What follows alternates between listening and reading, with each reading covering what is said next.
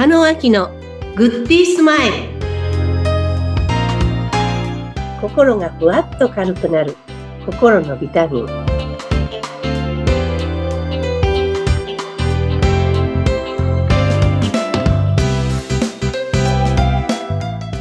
い。皆さんこんにちは。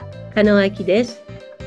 インタビューを務めさせていただきますズッピーこと逗子秀次ですえー、加納さん、今週もどうぞよろしくお願いいたします。はい、よろしくお願いいたします。はい。心がふわっと軽くなる心のビタミンということで。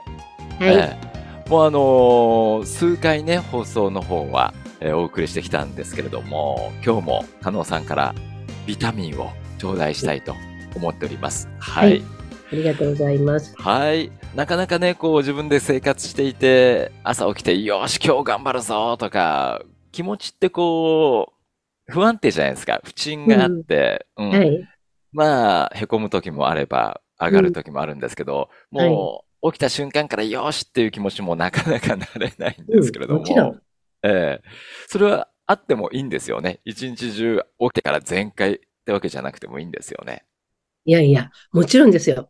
私もね、長いことこう振り返ってみると、社会と戦ってきたなぁなんて思ったりする今日この頃なんですね。えーうん、時間に追われ、はい、仕事に追われ、うん、そして責任に追われ、はい、なんかこう寝てるのにずっと頭の中では仕事のことを考えてたり、はい、結果が出せない自分を責めたり、うん、なんか随分そういうことをしてきたなって思うんですね。はい。で今回このポッドキャストを通して皆さんにお伝えしたいのは、頑張らない自分なんですよ。おお、頑張らない自分。そう。うん。だから、今まで頑張ってきた自分を、よく頑張ったねって認めてあげて、はい。ねぎらってあげて、はい。そして、頑張らない自分で生きていくっていうことの大きい意味では提案なんですね。うん。なので、心がふわっとなんですよ。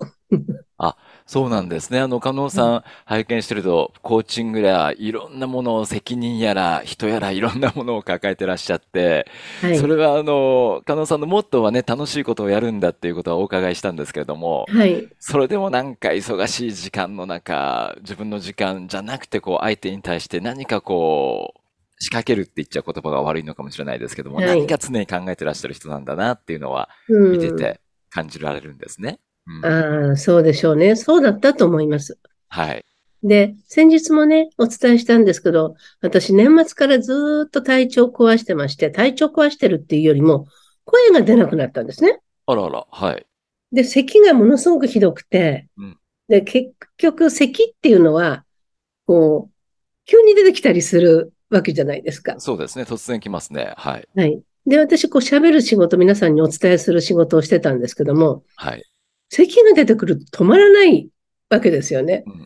そうすると、なんかいろんな約束事、みんなの前で喋るお仕事とか、約束事が全くできなくなったんですね。はい。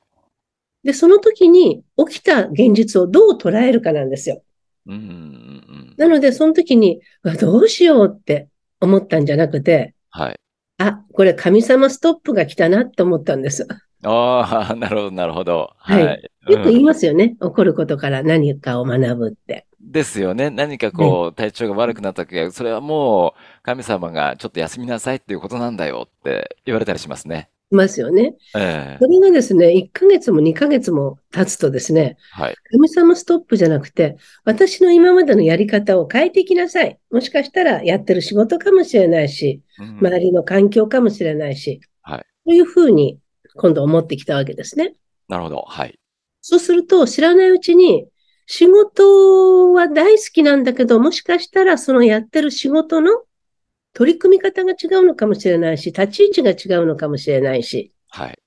と思うようになったんですね。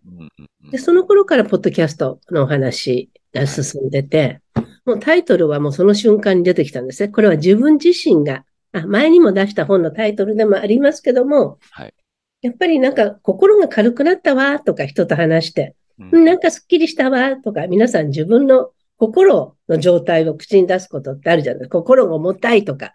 そうですね。うん、はい。不安に押しつぶされそうとかね。はい。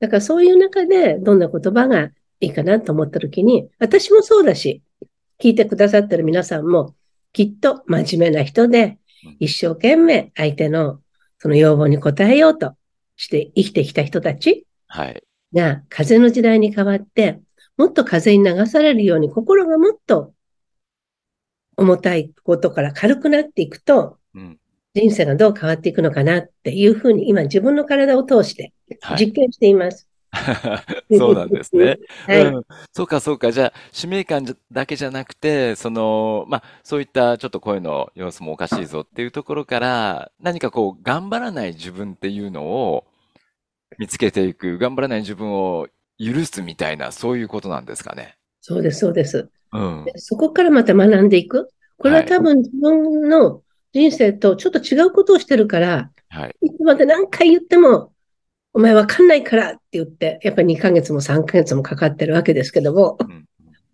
でもね、その間、もういろいろ学びをしながら、自分自身を見つめてったり、手放してったり、それがね、次の、こう、ポッドキャストでお話しする内容につながっていくんですけども、はい。やはり、そういう与えられた時間を、どういうふうに、うん、そして、今日皆さんにお伝えしたいことにつながっていくんですけども、はい。自分自身と向き合ってほしいなっていうところをお話ししていきたいなと思います。はい。自分自身と向き合う。はい。うん。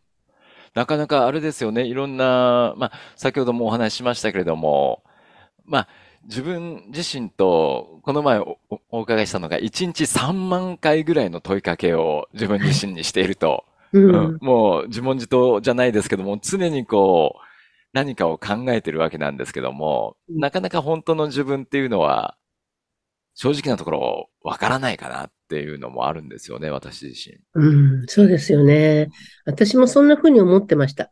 はい。でも、幸せも自分自身も外にあるものじゃなくて自分の中にあるものだっていうことがね、うん。腑に落ちてくるとすごく楽になっていくんですよ。はい。私もコミュニケーションを NLP という心理学をずっとお伝えしてコーチングもしてきましたけども、なんか自分探しをずっとしてる人っていらっしゃるんですよね。はい、確かに。自分はどっかにあるんじゃなくて、自分の中にあるんですよ、自分の気持ちって。そうか。外にあるんじゃなくて、自分の中に 確かにありますね。そう。はい、それなのに、そこに、いろんな感情を蓋をしてしまって、うん、自分の本当の気持ちがわからなくなってる。うん、で、特に毎日忙しいですよね。いろんな情報が毎日ニュース見てるととんでもなく、あれ？これ何の話？と思うようなことがまた飛び込んできて。うん、で、まあ、ネットでもそうだし、自分のその入ってくる情報、前の情報でも、いろんなことが昨日と違う情報がいっぱい入ってきますよね。はい。そうと、これを、これ聞いた方がいいのかなこれを聞いた方がいいのかななんとかなんとかって常に周りの情報に追いまくられているから、はい。頭の中がすごく忙しいんだと思うんですね。そうですね。そんなにあの優秀なコンピューターじゃないですし、私は。みんなそうですよ。だからそのぐらい優秀でも、で昨日のことも入ってるし、一昨日のことも入ってるし、はいうん、何十年前のことも全部頭の中に入ってるわけですから。はい。それが頭の中で、脳の中でファイルを開いてるわけですから、うんうんうん、今日一個ファイル開いたことが10年前のファイルにつながってたり、そうすると、頭の中で考えてることが、また行動につながっていくわけですよね。うんだから情報は、は取るのは第一だけども、その前に一旦立ち止まって、はい。自分の内側を見てみるっていうことなんですけども、はいうん、じゃあ、ズッピーさん質問です。はい、どうぞお願いします。ズッピーさん一日自分の顔何分ぐらい鏡で見ますか？うーんと、そうですね。朝起きて、歯を磨くとき、夜歯を磨くときですから、鏡を通して見るわけですよね。そうすると、はい、まあ一日、そうだな、10分、15分ぐらいだと思います。鏡見てるのは。うん。でも、男性としたら長い方、素晴らしい。あ、そうなんですか。はい。うん。うん、でも、人はずっと見てるわけですよね。確かにそうですよね。自分より人の方が見てるわけですね。はい。はい。で、自分の態度や、自分の言ってることも相手はずっと聞いてるわけですよね。はい。だから、その相手が聞いてる評価が自分だと思ってたりするわけですよね。うんでも違うのになってそんな風に言われてって。はい。でも違うのになっていう感覚はあるけど、うん、なんでそんなこと言われるんだろうっていうだけで、うん、またそこに、あの人失礼だわ、あんなこと言ってって、また蓋をしてしまう。はい、はい。